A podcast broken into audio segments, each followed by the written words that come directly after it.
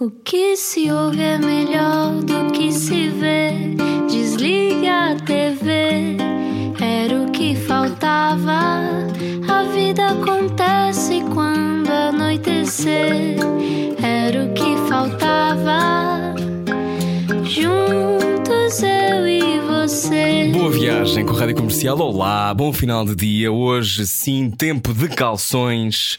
Já estou de calções e mantenho, mas agora já começa a ficar um bocadinho frio. Final do dia, bem-vindo à Rádio Comercial. Eu sou o Rui Maria Pego. E começam também aqueles pôres do sol maravilhosos. É assim que É. se diz pôres do sol. Acho que é pores do sol. Pois, maravilhosos, não é? Sim. Tão bonito. É. Aquelas cores de. Fotografo verão. todos porque são sempre tão diferentes. Por favor, aquelas pessoas que são de chasing sunsets, não é? Que Não, são- eu fotografo nuvens, eu sou maluca por nuvens. Tenho é. livros de nuvens, como nimbus e coisas assim. Ah, sim, eu tinha um livro sobre as nuvens. Pois é. Hoje não falamos sobre nuvens, mas falamos sobre história e a importância da visibilidade de várias pessoas ao longo da história. Uhum. Este é o tempo em que temos que recrutar o passado para entender melhor o presente e conseguir construir melhor o futuro. Uh, se só agora chegou, pode ouvir esta conversa depois em radiocomercial.iol.pt. Do que é que estamos a falar? Quem é que está cá hoje? Explica-nos como se eu tivesse acordado de um coma. É o maior especialista em estudos judaicos e inquisitoriais em Portugal. Sim, especialista em Inquisição. Inquisição que esteve 285 anos em Portugal, com mais de 45 mil processos. É um tema leve, assim, para as 8 da noite na rádio comercial. Muito leve. Jorge Martins é doutorado em História, duas vezes doutorado, aliás, professor de História também, numa altura em que os nacionalismos e os extremismos ganham força. Recordar momentos do passado pode ser um dos primeiros degraus para conter o ódio, já vamos descobrir. Bem-vindo, Jorge. Olá. Olá! Olá, olá. Deixem-me lá- deixem-me contestar-vos logo Então, início. pá. contesta-nos. Eu só tenho 1,68m, pá. Tá bom? Ah, ok. Pronto, Muito bem. eu Então não maior, maior. maior. Não és o maior, já percebemos. Jorge, Ok. bem-vindo à Rádio Comercial. Obrigado. Conheces bem a Rádio Comercial porque tu há parte do teu sangue na Rádio Comercial. E é verdade, é verdade. O nosso super sonoplasta Mário Rui é teu irmão, não é? Vamos revelar já. Exatamente. E vocês, de resto, eh, começaram os dois na rádio. Foi, foi por causa de ti que o Mário Rui começou a fazer rádio. Estavas a contar-nos que faziam a rádio pirata, não é? Dos tempos da rádio pirata. Trabalhaste na segunda rádio pirata que existiu em país. Conta-nos lá, Jorge. Pois era a Rádio Imprevisto, funcionava na Pontinha, eh, Pontinha Freguesia, primeiro no Val Grande, penso que era no Val Grande que também pertence à Pontinha. Eh, e o, JJ, o José João, era de facto o diretor e o, e o- e o técnico. eh, segundo ele me disse na altura, ele era o. Esta foi a segunda rádio do país a ser criada. eh, E andava com a antena no carro, não é? e andava, eh, ele instalou aquilo, segundo, segundo me contou também, andava eh, com, com. emitia a partir do carro, portanto, punha os aparelhómetros todos no carro para fugir aos serviços radioelétricos, portanto, era, era- não era eh, permitida, não é? E era, enfim, eh, penalizada, não é? E Isto é anos 80, não é, Jorge? Isto ainda nos anos 80, não é? Portanto, eh, eh, e mesmo no- quando, eu, quando eu comecei a fazer, eu fiz para aí entre 86 e 88, tanto quanto me recordo. E. E ele- quando eu fiz ainda no, no Val Grande, nós sentávamos em caixotes da fruta eh, e ele contava que muitas vezes guardava no, no- num roupeiro todo, todo o equipamento, porque se fosse visitado não, não tinha nada, não é?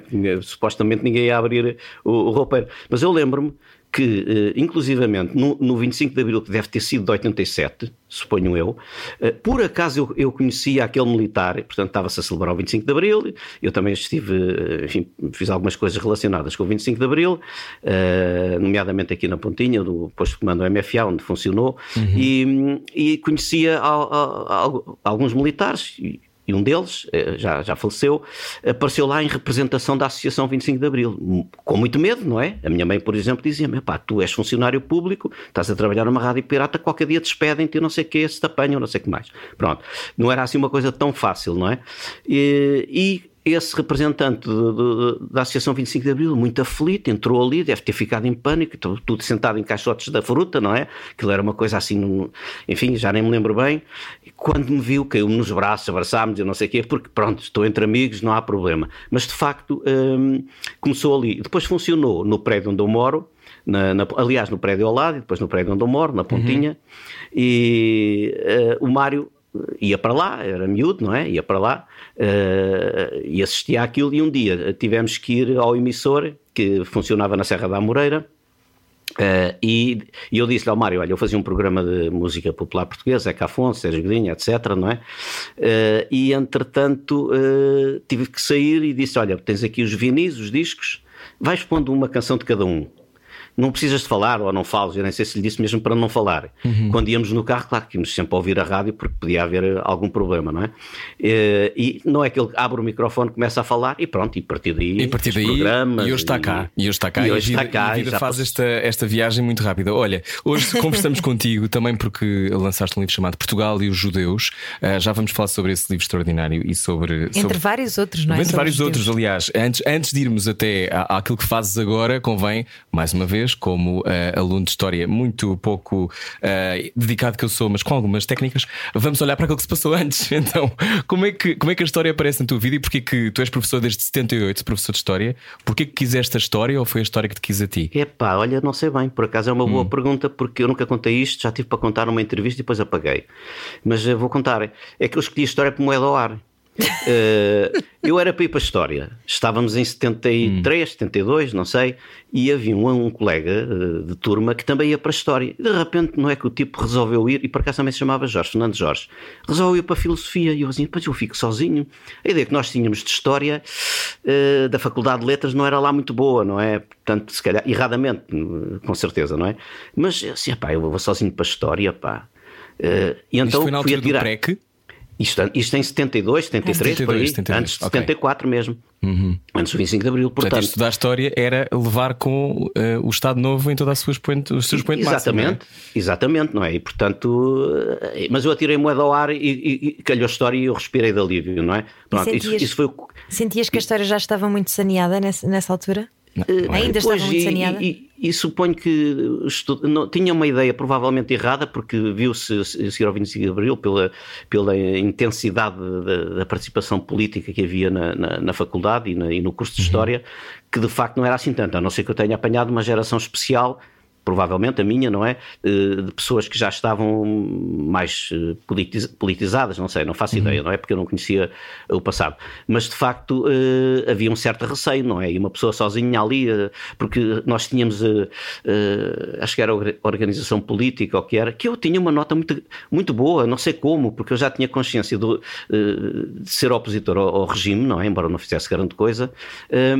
E tive uma nota muito boa. Deve ter apanhado uma professora, como apanhei um professor de História também. Provavelmente ele foi a pessoa que, que. Porque eu acho que fui para a História, no fundo, no fundo, por uma razão muito simples. O mesmo professor, com o mesmo professor, eu tinha melhor nota à filosofia do que a História. Uh, mas ele, quando falava do Oliveira Martins e do António Sérgio, Sim. punha um brilho nos olhos. e eu digo: é isto, pá.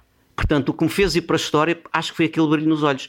Depois do 25 de Abril, eu estive com ele, chamava-se António Taborda, estive uhum. com ele e, e disse-lhe: Olha, sabe porque é que eu fui para a história? Porque você punha um brilhozinho nos olhos quando falava de António Sérgio, portanto, pessoas que não eram uh, gratas ao, ao, regime, não é? Uhum. E, e, provavelmente foi isso que me levou para a história, não é? Então veio um gatilho. Mas quando, e... estavas na, quando estavas na faculdade e depois, uh, quando, quando se deu o 25 de Abril, depois teve-se pela primeira vez, se calhar, a fazer debates que nunca antes tinham sido feitas. A história, a historiografia foi, avançou também em muitos sentidos. O que é que tu sentiste à época? Sentiste que era o momento de começar a fazer perguntas incómodas, a, a levantar assim as lajes mais pesadas desse passado? Porque ali, imagino que depois do 25 de Abril, de repente, um, ehm, tudo era possível, mas também era desconfortável, não é? Fazer algumas perguntas. Eh, sim, embora tenha havido uma onda de, de marxismo que, que, invadiu a faculdade. Eu não digo isto nem no sentido mau, nem no sentido, no sentido bom, foi o que uhum. foi, não é?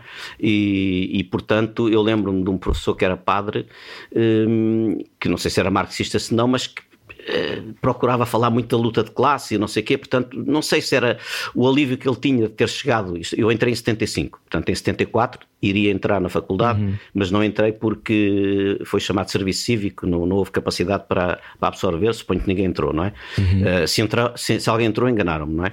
Uh, fui para chamado de serviço cívico, não é? Enfim.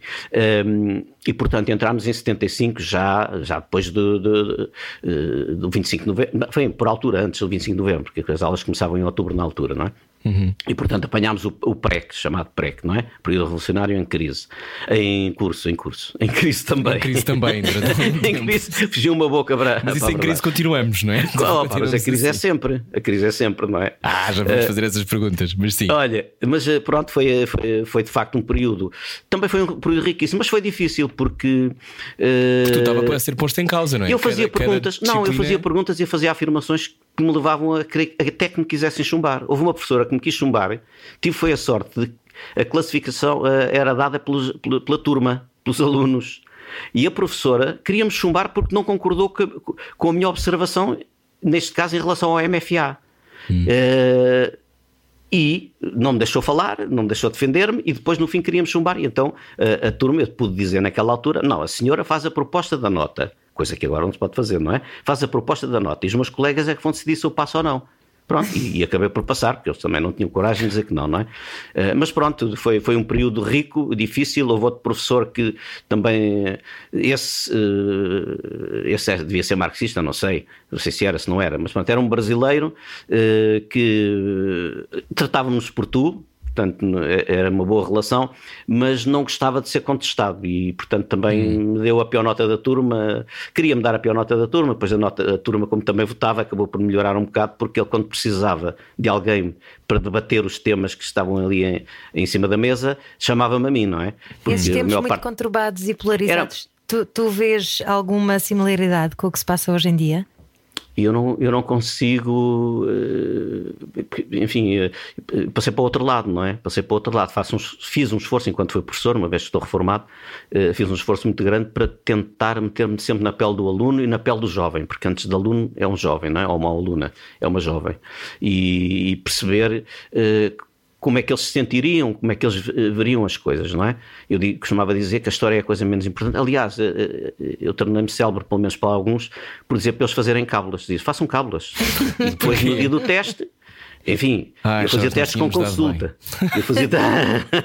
não, não. Eu fazia testes e só não fiz sempre testes com consulta. Estamos a Sim. falar no ensino secundário, não é? Também dei no superior, mas no, no, no, no- no- no ensino secundário eles faziam eh, eh, cábulas. E eu, eu, eu dizia, nos testes com consulta, a cábula passa a chamar-se apontamento. Podem fazer com letra maior, tudo mais. Levavam os livros, levavam tudo. Sim. Não, Porque o importante acredita, é saber relacionar, não é? E em história é muitos testes com consulta, muitos as notas consulta. eram iguais. Eu, eu fazia alternadamente com consulta e com consulta e as notas eram iguais. As percentagens eh, de 0 a 100 chegavam a ser coincidentes as percentagens com consulta e sem consulta. Portanto, quem sabia, quem sabia, quem não sabia chegava ao livro, nem sabia onde é que aquilo estava, não é? Então, olha, hoje estamos a conversar com o historiador Jorge Martins na Rádio Comercial. Porquê que a história é importante para ti? Já me disseste que chegou como uma moeda ao ar, mas o que é que a história se transformou na tua vida? Porque 67 anos hoje, já lançaste muitos livros, eh, és doutorado duas vezes, que deve ter dado uma trabalheira, imagino.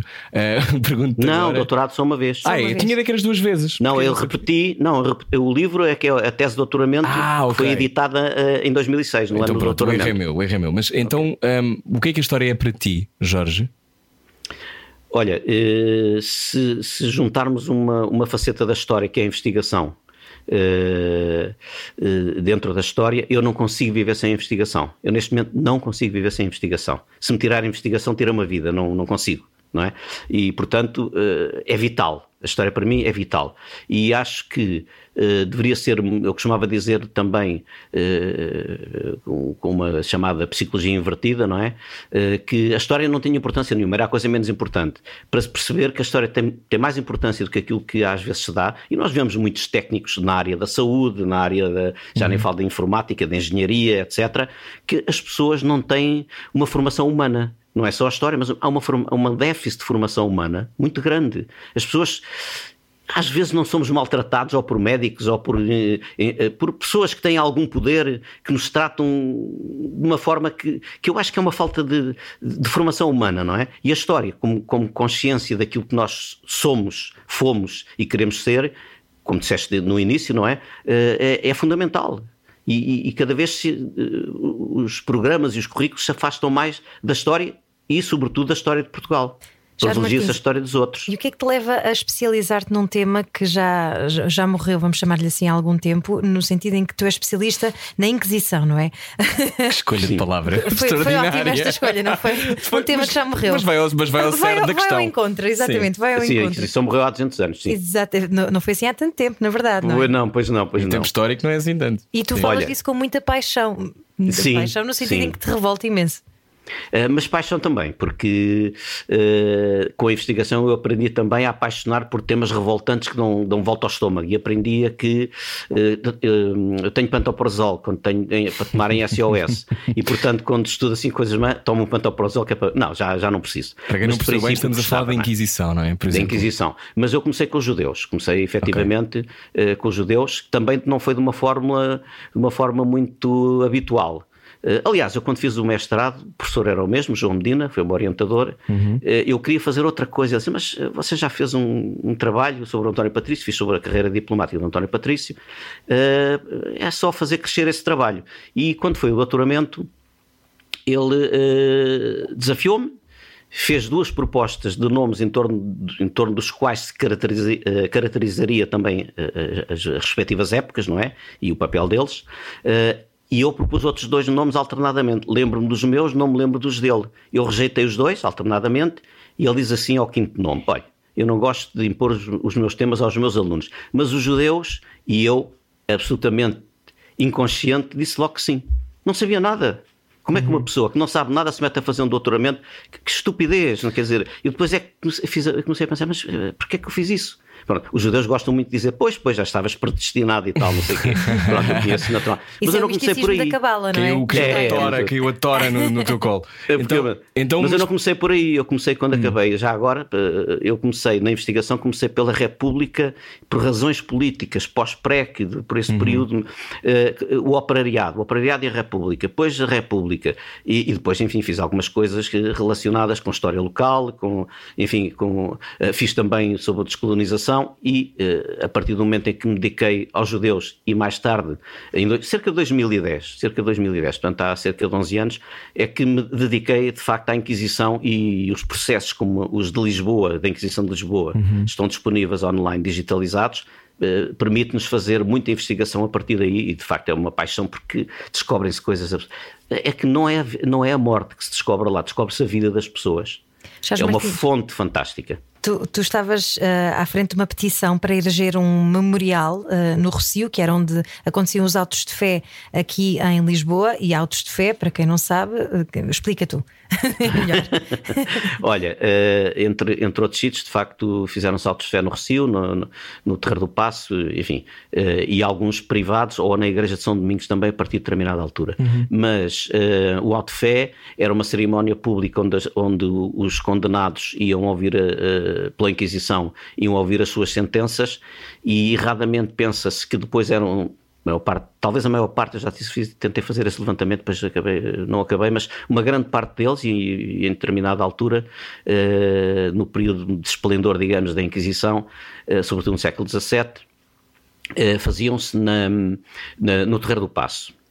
E, e dali, os que eram condenados à morte, chamava-se relaxados à justiça secular, porque os, os, eh, os inquisidores não podiam manchar, como, como membros do clero, não podiam manchar as mãos de sangue, então entregavam-nos à justiça civil, digamos assim, à justiça, e eles eram executados em, eh, um pouco para lá eh, da Casa dos Bicos, não é? Portanto, mais para o Oriente, aí é que eram executados os, eh, todos os condenados da justiça civil, da justiça eh, religiosa, não é? Eh, portanto, eh, de facto, eh, esse auto de fé não era o, local, como erradamente muitas gravuras mostram, não, não era o local onde se, onde se realizava que muitas vezes se executavam. Neste caso, não era mesmo. Então, e olhando para os 285 anos ah, da Inquisição em Portugal, ahm, o que é que nós não percebemos hoje? Ah, passaram ah, desde o seu início praticamente 500 anos. Ahm, nós agora estamos finalmente, eu acho, a fazer um debate importante, que também já foi feito no passado, sobre o colonialismo português, entre outras coisas. Mas ahm, tu pode, podemos dizer que foi uma organização de terror, na tua opinião?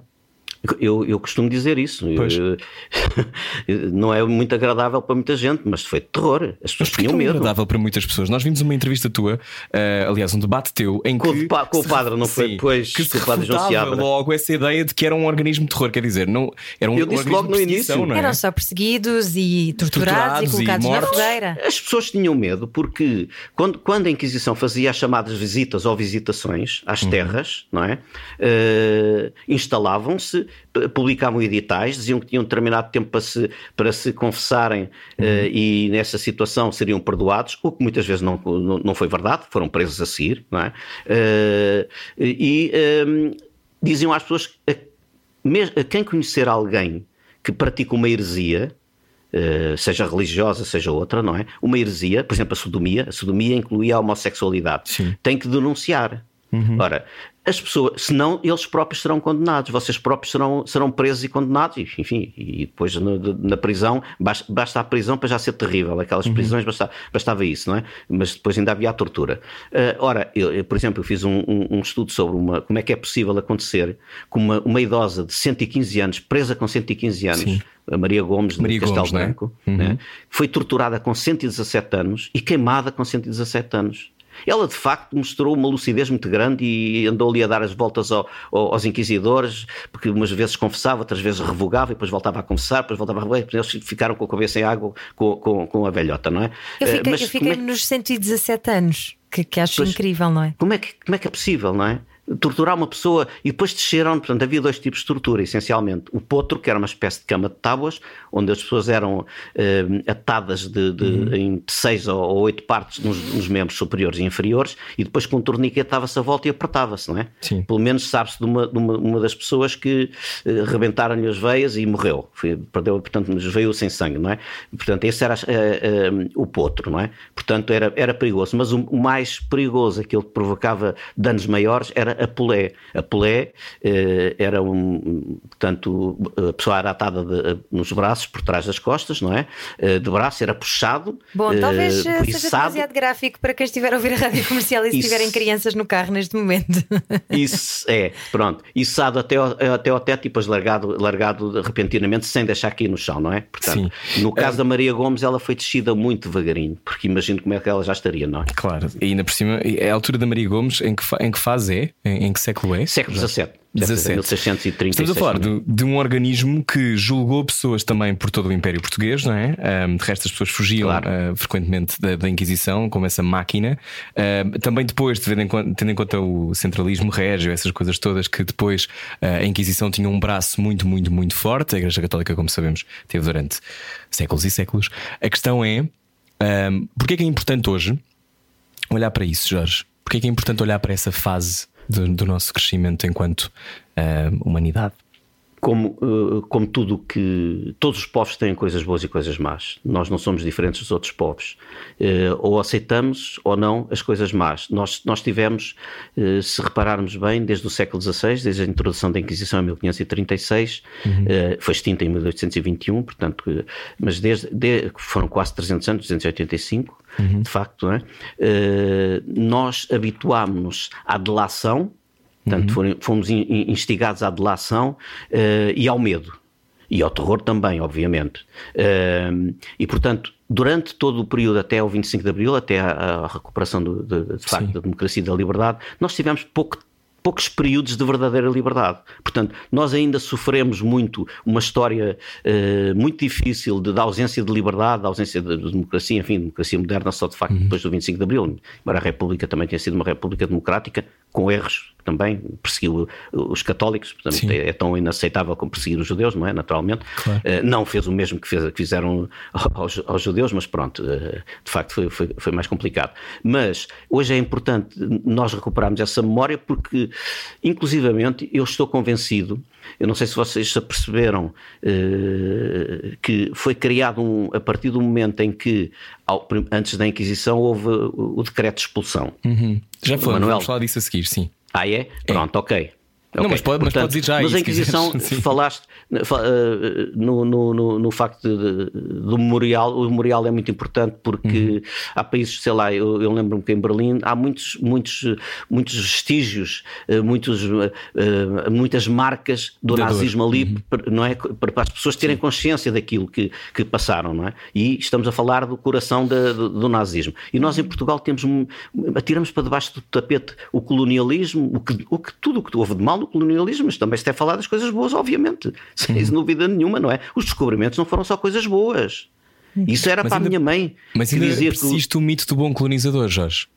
Pois, mas que e também, sim, e que os, os espanhóis é que eram maus. Tu sabes que a Inquisição no, no século XVIII, na primeira metade do século XVIII, foi muito pior do que a Inquisição espanhola. A portuguesa foi muito pior. E há a ideia contrária. Porquê? Tu sabes que os. Por- Porque a espanhola, a partir de determinada altura, quando, para já eles de- decretaram a expulsão dos judeus, Uhum. mas deixaram-nos sair. E como é sabido, dezenas de milhares, pelo menos, há quem fale em Vieram para centenas, Portugal, e- não é? vieram para Portugal e vieram para outros sítios, não é? Pronto, também, mas para Portugal. Ora, mas eles E Dom Manuel saíram. depois, o, eh, o Dom Manuel, não, batizou-os à força numa. Batizou-os à força no ano seguinte, em 1497, prometeu-lhes barcos de saída e não os deixou sair. Portanto, Uhum. criou uma figura nova que é do cristão novo. O que é o cristão novo? É o descendente do judeu que é batizado à força, ou voluntariamente, porque depois ao longo dos séculos muitos tinham que se batizar mesmo para permanecer cá, não é? Obviamente. Ora, essas pessoas passaram a ter uma vida dupla porque tinham que ser publicamente cristãos, ir à missa, de casar pela igreja, e depois, depois aqueles que pratic- continuaram a praticar o Uhum. judaísmo, os descendentes, faziam as cerimónias respectivas eh, eh, em casa. Portanto, eles eram E em privado judeus não e é? em público. Sim. Eh, E essa dupla identidade, exatamente, mas essa dupla identidade eh, seguramente que perturbou as pessoas. Eu penso que ainda tem um pouco a ver connosco. Nós somos pessoas como o Sérgio Vinho, por exemplo, diz que nós somos bipolares, não é? É verdade. Nós tanto somos os melhores do mundo. Se falarmos em futebol, ainda te vocês ainda se lembram do ano 2004 que perdemos? Não perdemos. Nós não perdemos o Campeonato da Europa. Não fomos campeões, nós fomos, fomos vice-campeões, que é uma coisa muito boa. Mas não. Mas não. Fomos, passámos a ser os piores do mundo. Passamos, somos de extremos, não é? E esse extremismo tem a ver, com, de facto, com. Eu acho que é uma identidade ainda muito fluida, não, nem ainda andamos à procura de ser. Os espanhóis não são assim. Os espanhóis sabem o que são, mal ou bem, não é? Sabem o que são, não é? Não tem este problema que foi criado, na minha opinião, pel- pe- pela durabilidade da Inquisição, que criou este tipo de pessoa que tinha uma dupla identidade, que tinha, era obrigada. Não sei se consegue perceber como é que uma pessoa consegue ser duas ao mesmo tempo. Sim, É, eu podia ser duas coisas que. Não é? Ser livre para ser as duas.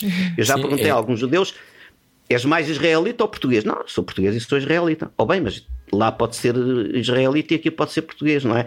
Agora ele não. A pessoa aqui tinha que ser em casa uma coisa e na rua outra. Tinha E fazer que o culto em gerir casa as duas e, coisas, e- não é? e esconder. Nós estamos na Rádio Comercial hoje a conversar com o professor e historiador Jorge Martins. Continuamos já a seguir. Venha daí, há mais depois disto.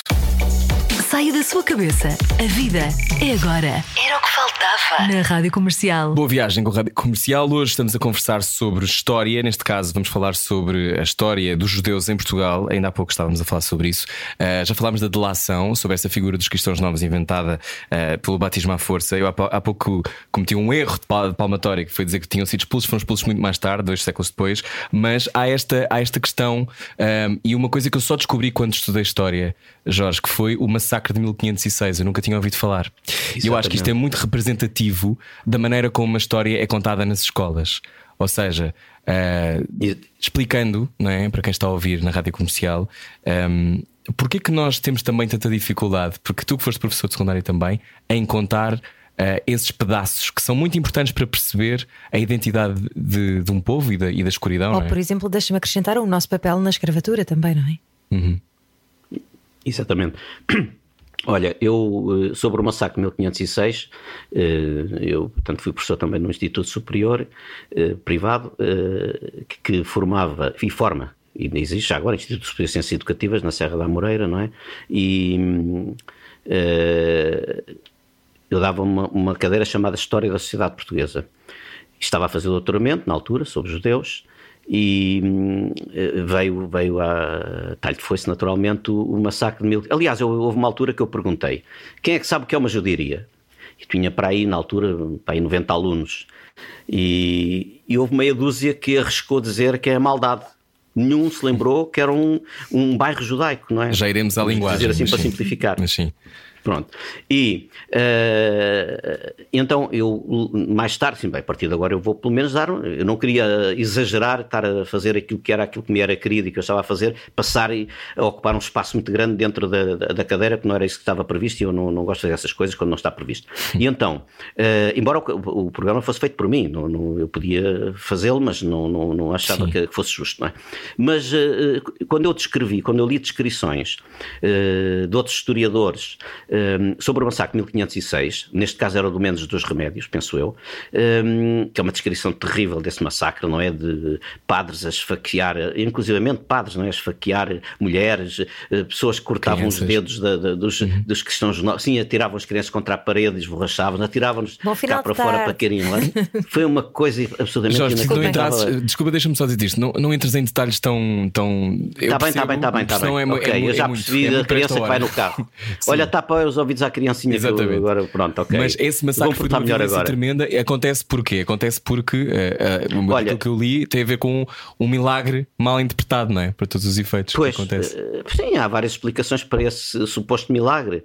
Nós estávamos a atravessar desde, desde outubro de 1505 uma onda de peste, uhum. isto em 1506, 19, 20 e 21 de abril, uma onda de peste, enfim, seca, que ainda pior porque cadáveres pelo chão. O Damião de Góis, por exemplo, faz essa descrição: cadáveres pelo chão, com os Bom, enfim, ai, já me esqueci. Pois, ok. As cores uh, Portanto, né? era, um, era, um, era, um, uhum. era um momento muito, muito difícil e, naturalmente, a, a população muito religiosa, uhum. naturalmente, era esmagadoramente católica e, e muito religiosa, uh, ia à igreja e fazia, uh, enfim, preces etc. Até que constou, uns dias antes desse dia 19, penso dia, dia 16, constou que tinha havido havido uh, um, um, um, milagre uh, na igreja de São Domingos. É? E em Lisboa, portanto no centro de Lisboa, não é? Perto do Teatro Nacional da Ana Maria II, que é o local onde ficava uh, uhum. anteriormente o Palácio da Inquisição. Uh, não o mesmo edifício, mas o local. E então, uh, foi, resolveram ir todos para lá, encheram a igreja, eh, na altura disse 200 pessoas, já estive a ver que ela agora cabem mais pelo menos, não é? Eh, estava completamente cheia para assistir ao milagre, como se fosse um milagre por encomenda, não é? Portanto já teria havido milagre, não é? E o que é que era o milagre? Era um reflexo que aparecia no crucifixo. E houve um cristão novo. Há várias versões, eu penso que aquela que, que parece ser mais simples é que pode ter acontecido, é que ele uh, havia candeias acesas, naturalmente, não é? Para, uhum. iluminar o, recinto, a igreja, e teria sido, ele disse, ah, mas isso, esse, esse, esse reflexo que vem da, essa luz que vem do crucifixo é o reflexo de, das candeias, deve ser o reflexo das candeias. Como ele era cristão novo, e repara, 1496 ou 1497 foi o batismo forçado. Uhum. Nove anos depois, os que eram judeus e que foram batizados à força, com certeza continuavam judeus, não é? Por serem batizados à força, não é?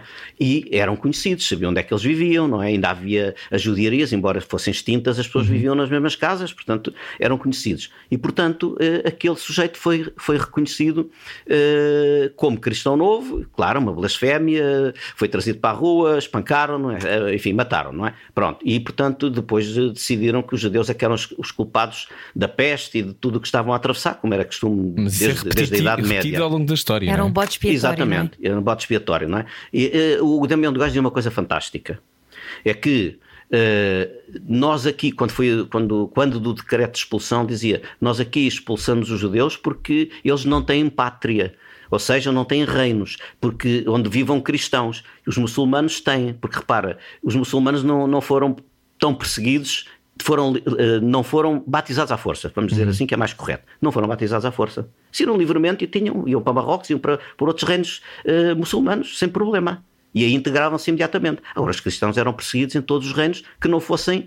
Uh, os judeus eram perseguidos em todos os reinos que não fossem uh, judaicos, não é? Não havia reino, nenhum reino judaico, portanto não tinham Mas, proteção. Porquê que há esta fixação, para quem está a ouvir a rádio comercial e, e não está tão por dentro de todo este universo, uh, porquê que há esta repetição constante ao longo da história, que depois tem o seu, o seu expoente mais violento de todos uh, no Holocausto? Porquê, que, há esta repetição na, na, na, violência contra os judeus, Jorge, na tua Bom, opinião?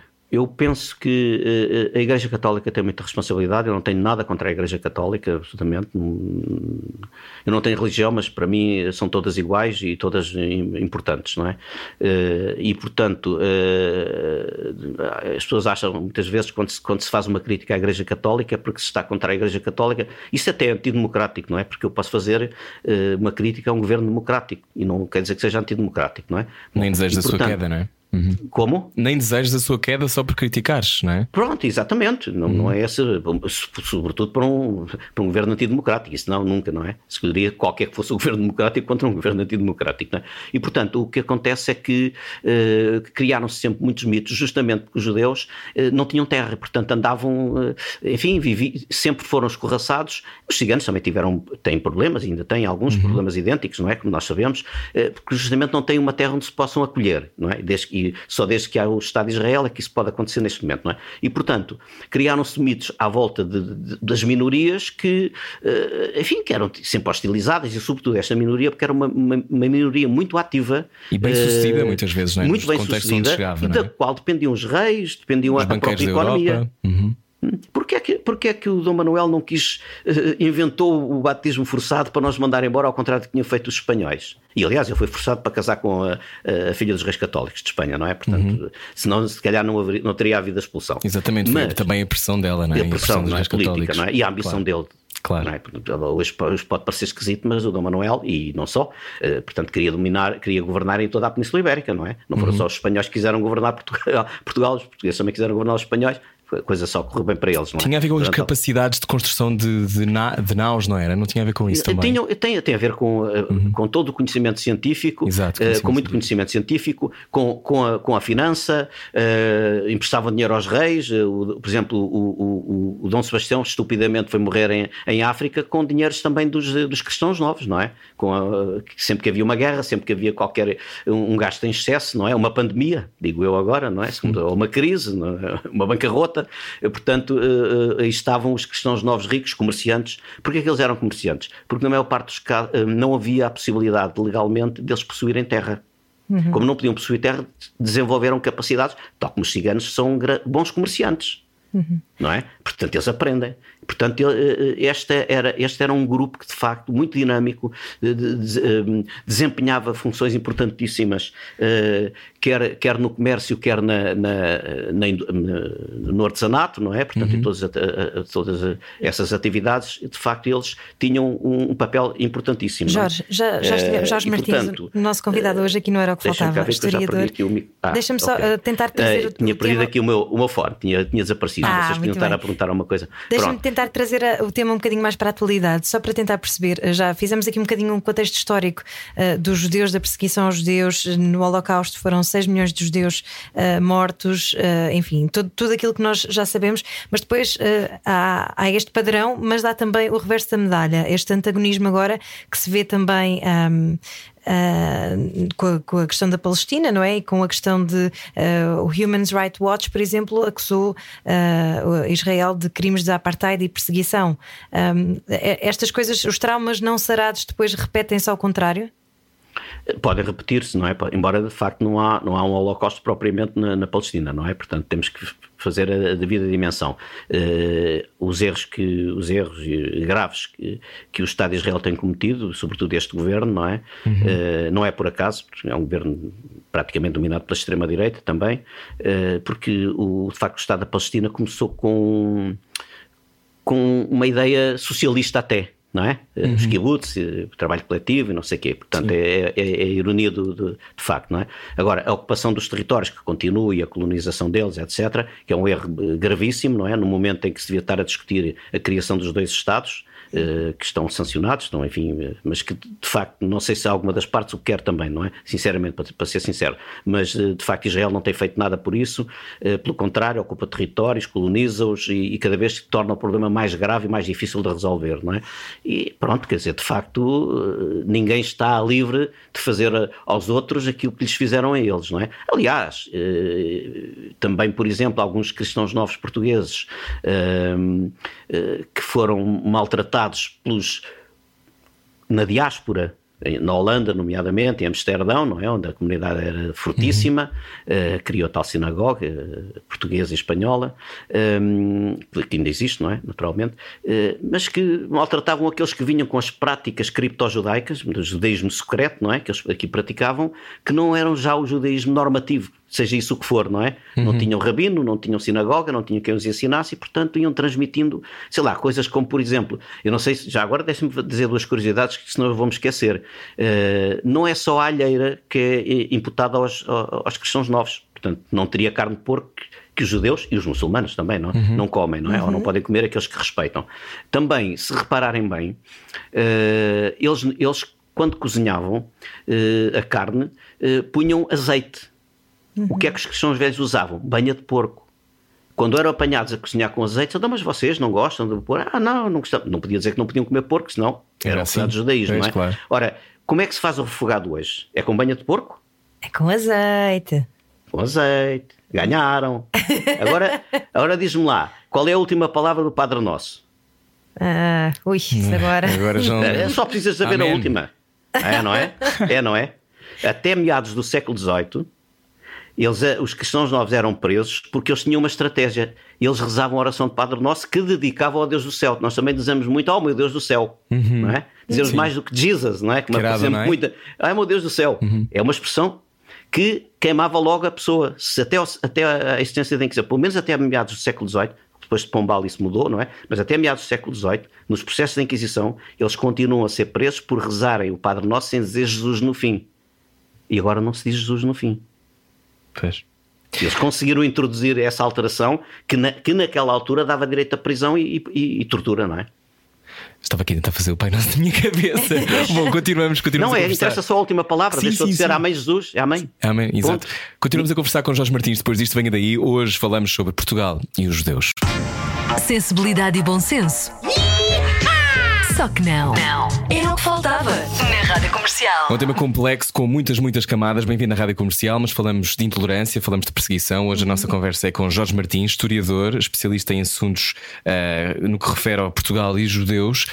Diz, Ana? Eh, ia dizer-te, falaste em intolerância e o antissemitismo online cresceu com a pandemia. Sim. Já que as pessoas estavam em casa, de repente. Uh, Eu acho que, que tudo o que é intolerância cresceu, não é? Não é? Parece que o, o vírus também se espalhou para o nacionalismo. Jorge Sim. Martins. Concordas? Eu, eu acho que eu acho que sim, concordo. Eh, de facto, é, como se sabe, eh, as coisas mais negativas, eh, as, as, as fake news, tudo o que é, que é tudo que a morte, a tortura, etc., tudo o que é assim, corre muito mais facilmente no, no, uh, nas redes sociais. Uh, é mais fácil que uma, uma, uma notícia uh, inventada, mas que seja chocante, uhum. tenha, tenha de facto sucesso, não é? Que se torne viral, não é?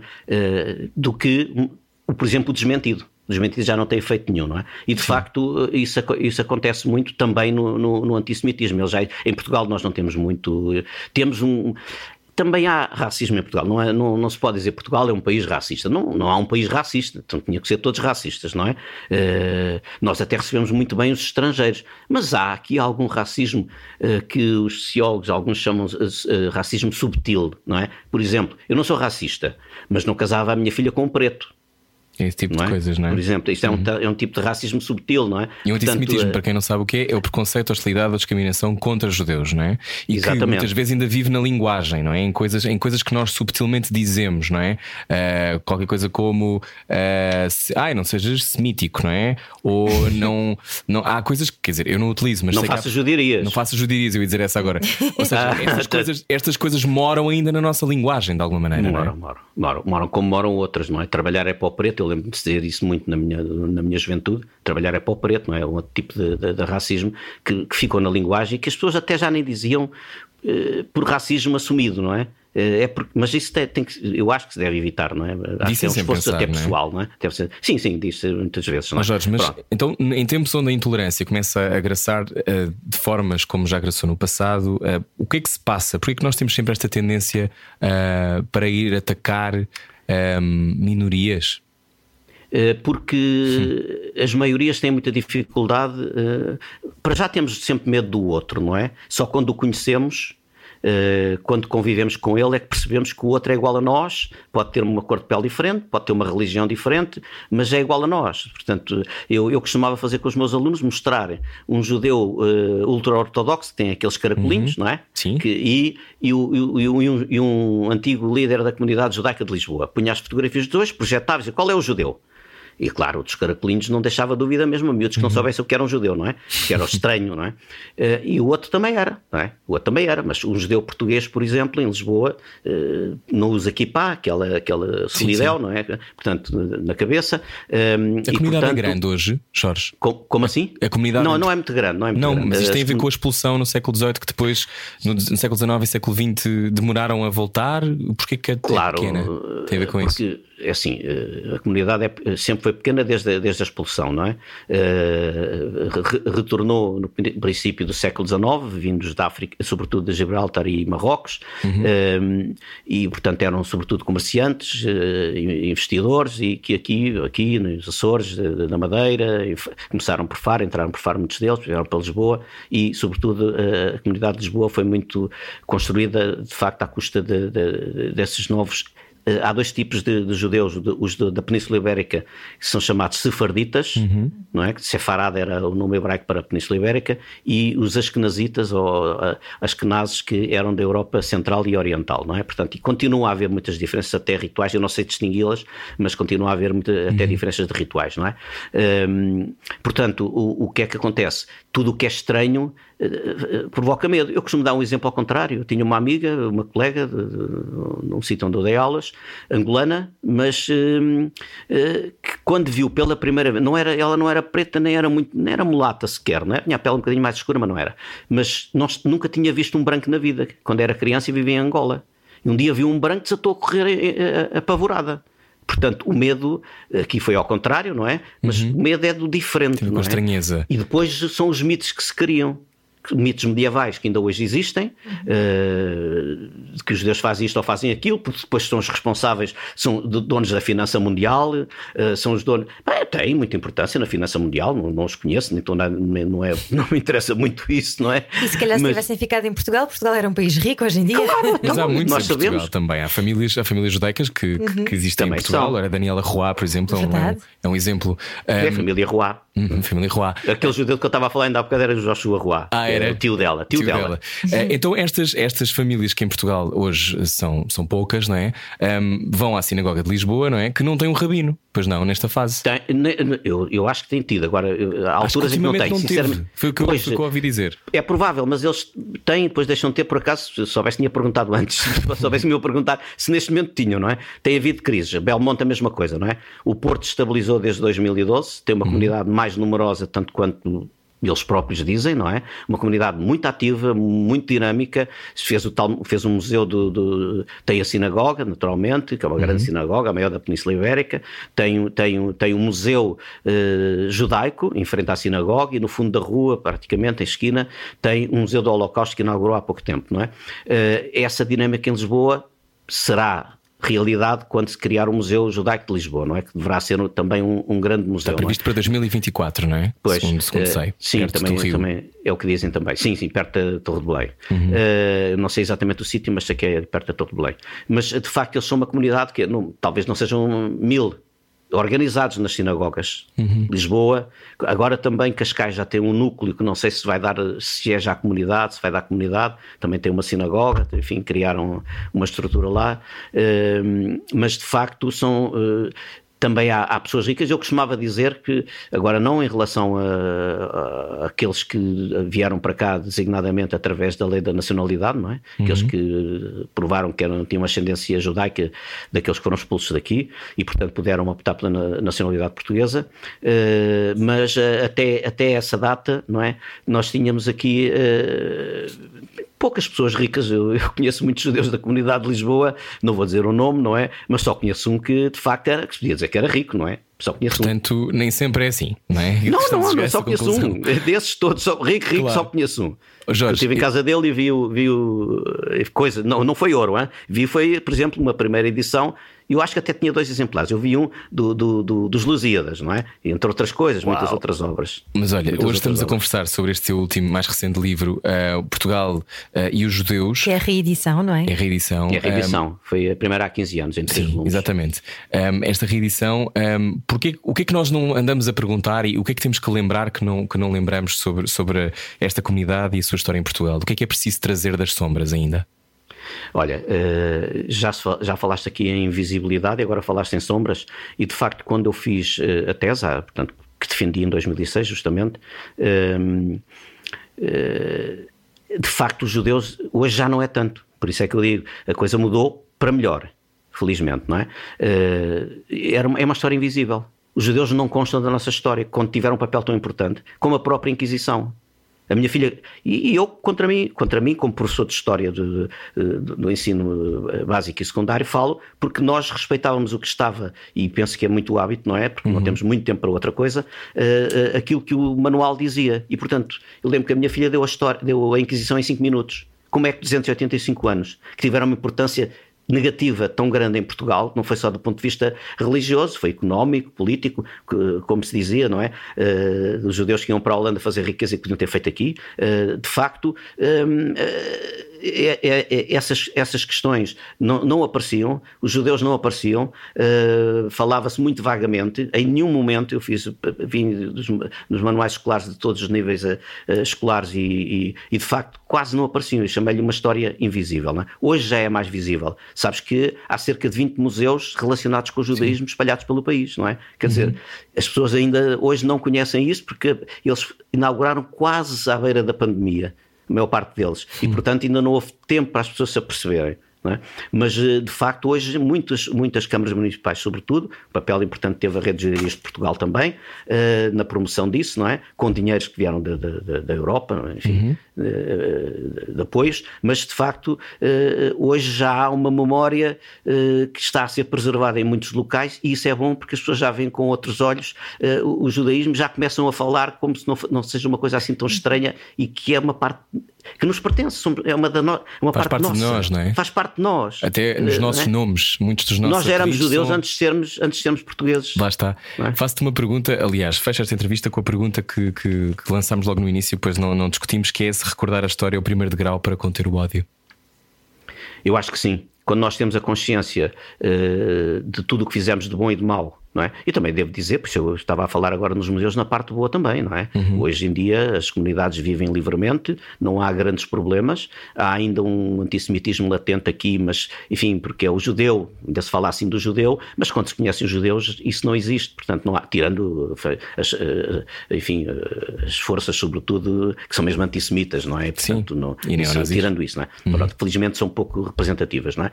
Eh, mas de facto, o, o conhecer a história permite saber quem nós somos, quem nós fomos, não é? Eh, permite ter a consciência de que por exemplo, até, até, até à expulsão, os judeus viviam aqui com muita com tolerância. A tolerância tem eh, dois sentidos, não é? Porque nós dizemos que somos tolerantes com o outro quando, ele, quando achamos que somos superiores a ele, mas estamos suportámo-lo, não é? Pronto. Mas de facto esta tolerância historicamente foi muito importante, porque os judeus podiam praticar livremente, podiam eh, livremente o judaísmo, faziam, faziam eh, justiça entre eles, enfim, viviam entre, numa comunidade com muitos poderes que, que, que lhes permitiam ter uma vida completamente normal, com um ou outro episódio, que o, único que foi assim mais grave foi de facto o massacre judaico de 1506, num período entre a Inquisição e, e a expulsão dos judeus, ou entre a expulsão e a, e a Inquisição, portanto um período conturbado em que os judeus já estavam a ser vistos como a persona não grata, não é? E portanto eh, era fácil, quando, quando os poderes emanam uma ideia eh, negativa sobre, sobre